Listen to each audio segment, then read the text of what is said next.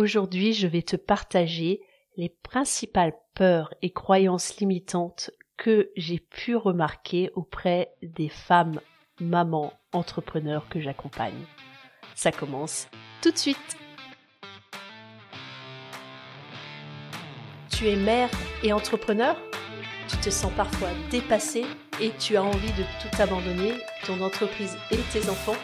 Ça arrive même au meilleur. Moi je vois ça comme un manège à sensations avec des bas et des hauts.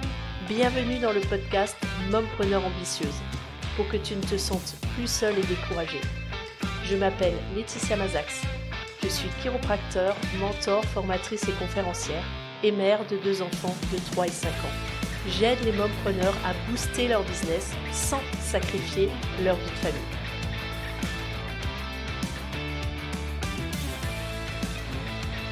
Des croyances limitantes, on en a toutes, plus ou moins importantes, plus ou moins faciles à dépasser.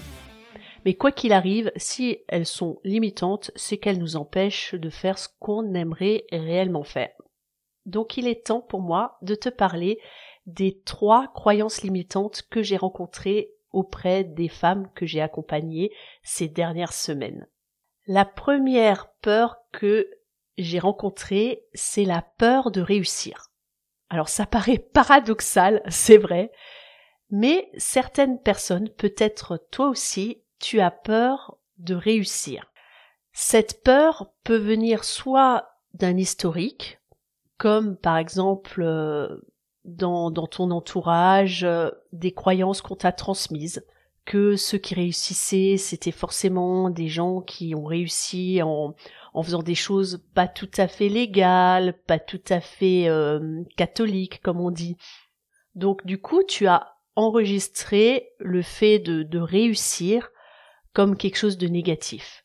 Que le fait de réussir socialement, ça provoquait un changement également auprès euh, de des, des, gens qui réussissent, qui réussissent socialement, qui réussissent professionnellement. Peut-être qu'on t'a transmis cette notion que bah, quand on, on gagne de l'argent, on devient quelqu'un de négatif, quelqu'un qui qui se soucie plus des autres, qui est euh, qui n'a plus de cœur, qui est impartial, qui est pas impartial justement, qui est partial, etc. Toutes ces croyances qui sont liées à la réussite, qui en fait empêchent certaines femmes que j'accompagne de réussir justement parce que elles se disent si je réussis, je vais devenir un peu quelque part comme ces personnes qu'on m'a dépeint dans mon enfance. Bah, c'est bien beau de faire ce, ce constat de l'existence de cette peur, c'est d'ailleurs la première étape pour pouvoir amorcer un changement, c'est de conscientiser la problématique. Donc une fois que tu as décelé que tu avais peur de réussir, qu'est-ce que t'en fais de tout ça? Je t'invite, une fois que tu auras pris conscience de cette peur et de l'impact que ça a sur le développement de ton activité, de ton business, je t'invite à regarder les choses sous un autre angle puisque le fait de réussir dans ton domaine va avoir un impact positif, que ce soit par rapport à ce que tu vas apporter, les vies que tu vas pouvoir modifier, que tu vas transformer.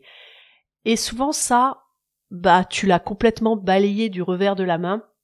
Tu t'es juste focalisé sur la croyance, bah si je réussis comme ce qu'on m'a dépeint dans mon passé, dans mon enfance, bah je vais devenir cette mauvaise personne je t'invite à changer ton mindset puisque ça peut se faire comme ça, comme un claquement de doigts, de voir l'autre face de, de la pièce, voir tout ce que ça peut apporter de positif, que ça peut apporter de positif pour toi-même, de réussir, que ce soit sur le plan financier, que ce, soit sur le plan du développement personnel, comment tu vas te sentir, toi, lorsque tu vas réussir dans ton domaine, lorsque tu vas atteindre tes objectifs?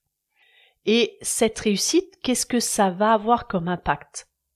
Car le fait de réussir dans ton activité, ça va te permettre de pouvoir avoir les moyens de d'aider d'autres personnes, d'aider des d'avoir un impact aussi dans la vie de dizaines, de centaines, voire de milliers, voire de millions de personnes et je te le souhaite.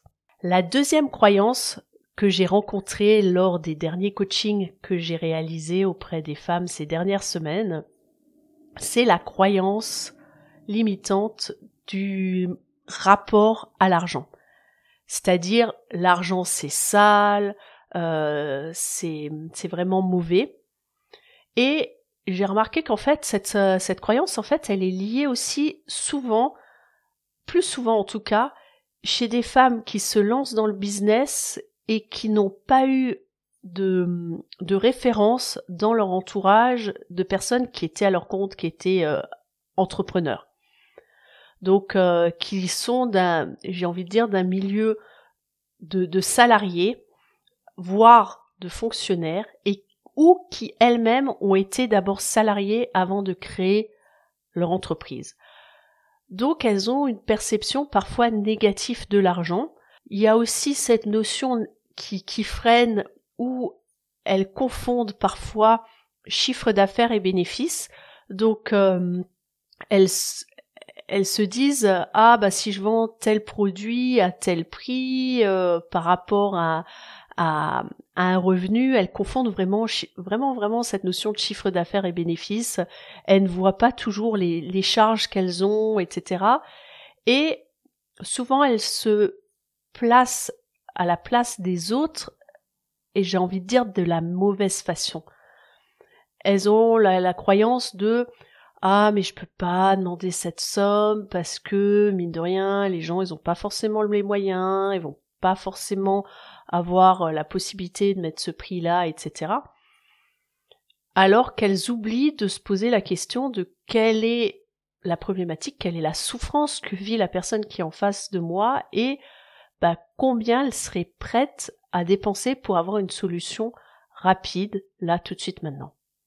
Et c'est une question d'inadéquation entre la perception de la, la valeur de ce que, ce que cette femme peut apporter et de, du, du prix de, de, à laquelle elle a estimé la, la, valeur commerciale de son produit.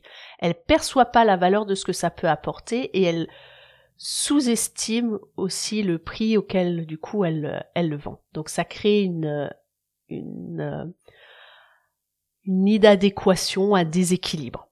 Maintenant que tu as peut-être pris conscience que tu as cette croyance limitante, cette peur par rapport à l'argent, bah, qu'est-ce que tu en fais?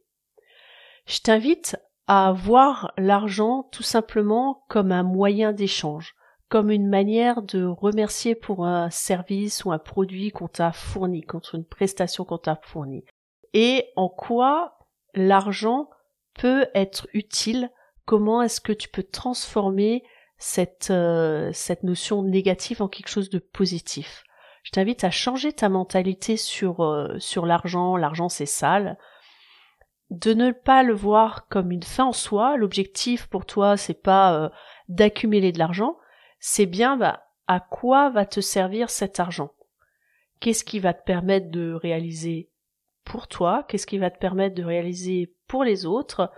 Et en quoi le fait de, de gagner plus d'argent va te permettre peut-être de développer des services encore de meilleure qualité auprès des personnes que tu vas servir. Je vais te donner un exemple peut-être euh, qui va te paraître tiré par les cheveux, mais en gros, si tu ne gagnes pas assez d'argent, tu vas être obligé de prendre un autre travail à côté. Du coup, tu seras pas assez disponible. Et du coup, bah, il y a peut-être des personnes qui auraient besoin de tes services, mais du coup, tu, tu auras des horaires où tu pourras pas les recevoir parce que tu vas travailler euh, dans un autre, euh, dans un, en tant que salarié ailleurs.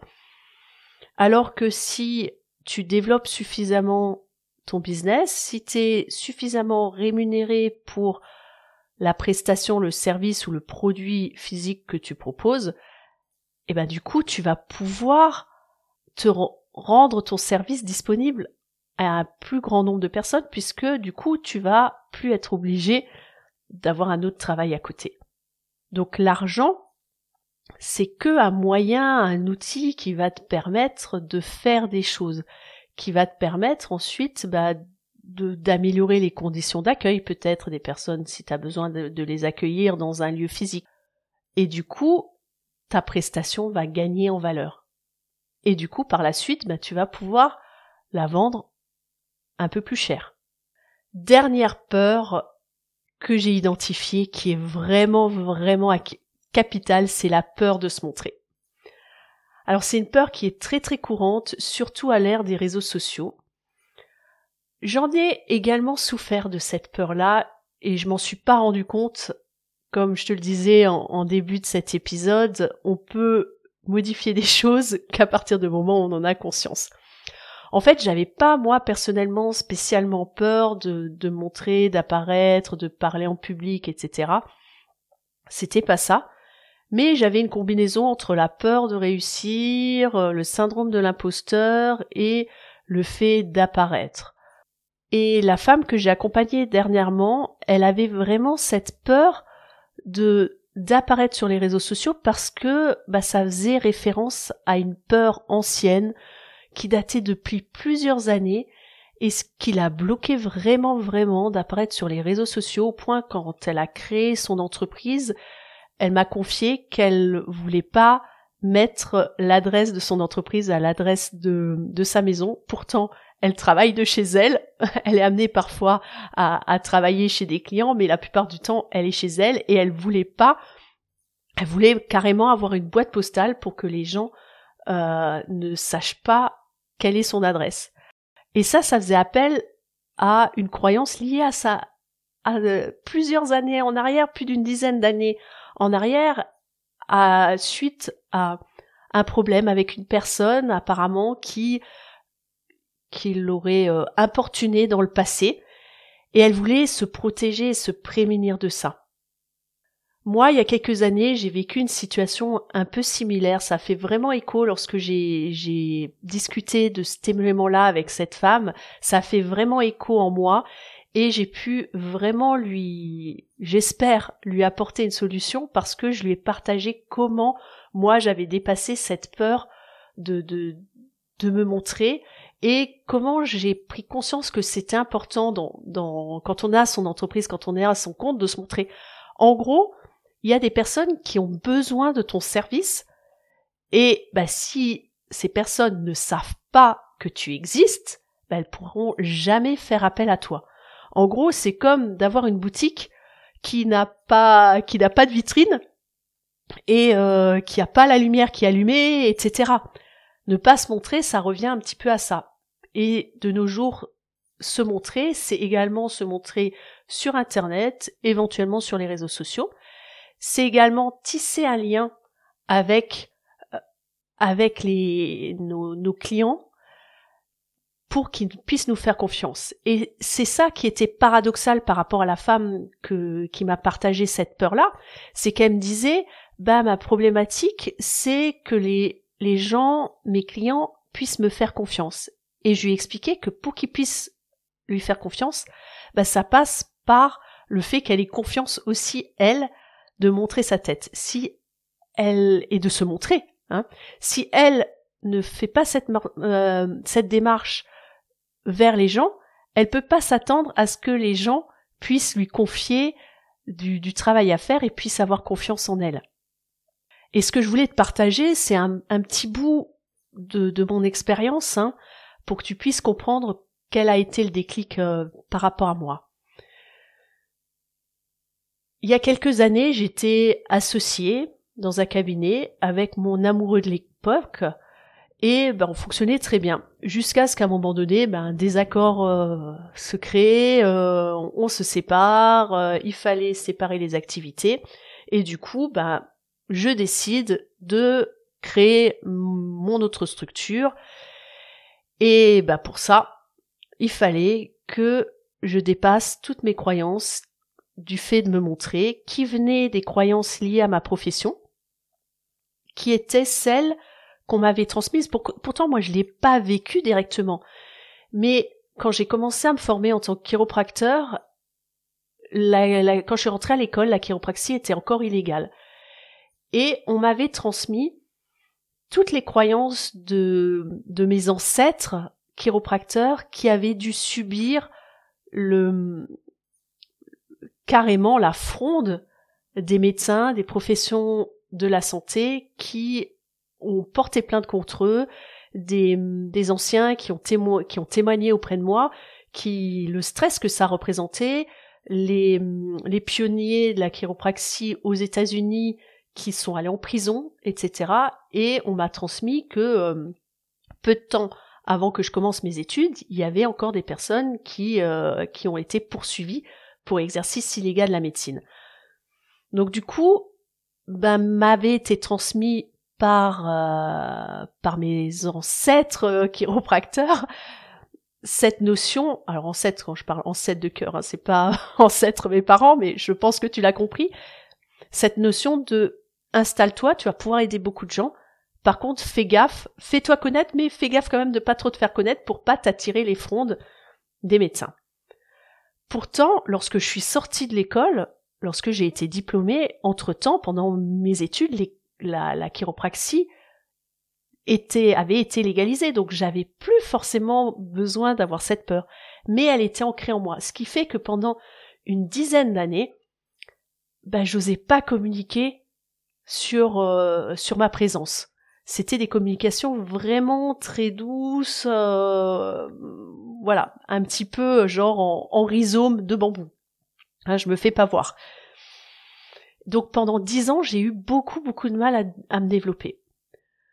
Puis ensuite, euh, je me sépare de, de mon associé et euh, bah là, il a fallu que que je développe mon activité puisque j'étais devenue euh, entre temps j'étais devenue maman avec un, un, autre compagnon que j'avais décidé d'arrêter de travailler je travaillais pour pour l'école de chiropraxie donc j'avais un revenu avant de, de, de cette activité-là. Donc là, je me retrouvais en gros sans rien à tout redémarrer. Et là, j'ai pris conscience de l'importance de communiquer. J'ai pris conscience, pourtant, je le disais auprès des gens, mais je l'avais pas expérimenté moi-même de l'importance de me montrer. J'ai pris conscience que toutes ces croyances-là m'ont guidé vers le fait de me trouver bah, un emploi auprès de l'école pour pouvoir euh, limiter mes risques, que les différents lieux où j'ai exercé, c'était toujours des, des lieux où même les personnes qui avaient rendez-vous n'arrivaient pas à trouver l'entrée du cabinet, c'est te dire combien je me cachais. C'était au point, j'ai pris conscience de ça sur la, au, moment du virage où j'ai dû m'installer euh, à mon compte, que les personnes qui avaient perdu mon numéro de téléphone n'avaient pas le moyen, en cherchant sur Internet, de retrouver mes coordonnées. Et là, ça a fait un grand boum dans ma tête, et j'ai pris conscience de l'importance de me montrer. Et ça s'est fait petit à petit, hein, parce que les choses ont fait que je me suis installée dans un dans un cabinet. J'ai pris conscience après hein, que le nouveau cabinet que j'avais choisi, grâce à cette prise de conscience qui s'est faite prise de conscience et prise de conscience inconsciente. Hein. en gros, j'ai pris conscience de l'importance de montrer, mais j'en ai pas pris conscience. C'est un peu pas flou ce que je te dis. J'espère que tu me suis. Bref, j'ai conscientisé encore plus le mécanisme après coup une fois analyse. C'est ça que je veux te dire. Mais en gros, le local que j'ai pris avait une grande baie vitrée. Et j'ai osé afficher, mettre une affiche euh, suspendue au début euh, à la fenêtre qui euh, qui disait cabinet chiropratique, soins du dos, des articulations du système nerveux. J'ai accroché ça, je me suis rendue visible alors que pendant des années, je n'avais qu'une petite plaque toute voilà en, en arrière, etc. Donc j'ai commencé cette petite démarche et en même temps, j'avais quand même encore un petit peu peur de montrer. Pourquoi Parce que le conflit n'était pas encore réglé avec mon ex-compagnon. Et que, bah, cet ex-compagnon me traquait et m'envoyait des courriers à chaque fois que je faisais une petite démarche. Donc du coup, à chaque fois que je faisais une démarche, euh, c'était un peu euh, et que j'avais un, un, retour de bâton, je me disais ah t'aurais peut-être pas dû et du coup ça me freinait de plus en plus à communiquer et à me faire voir. Et au bout d'un moment, j'ai pris conscience que si je voulais bah, continuer mon activité professionnelle, si je voulais continuer ma mission de vie, je me suis connectée au pourquoi c'était important pour que je communique.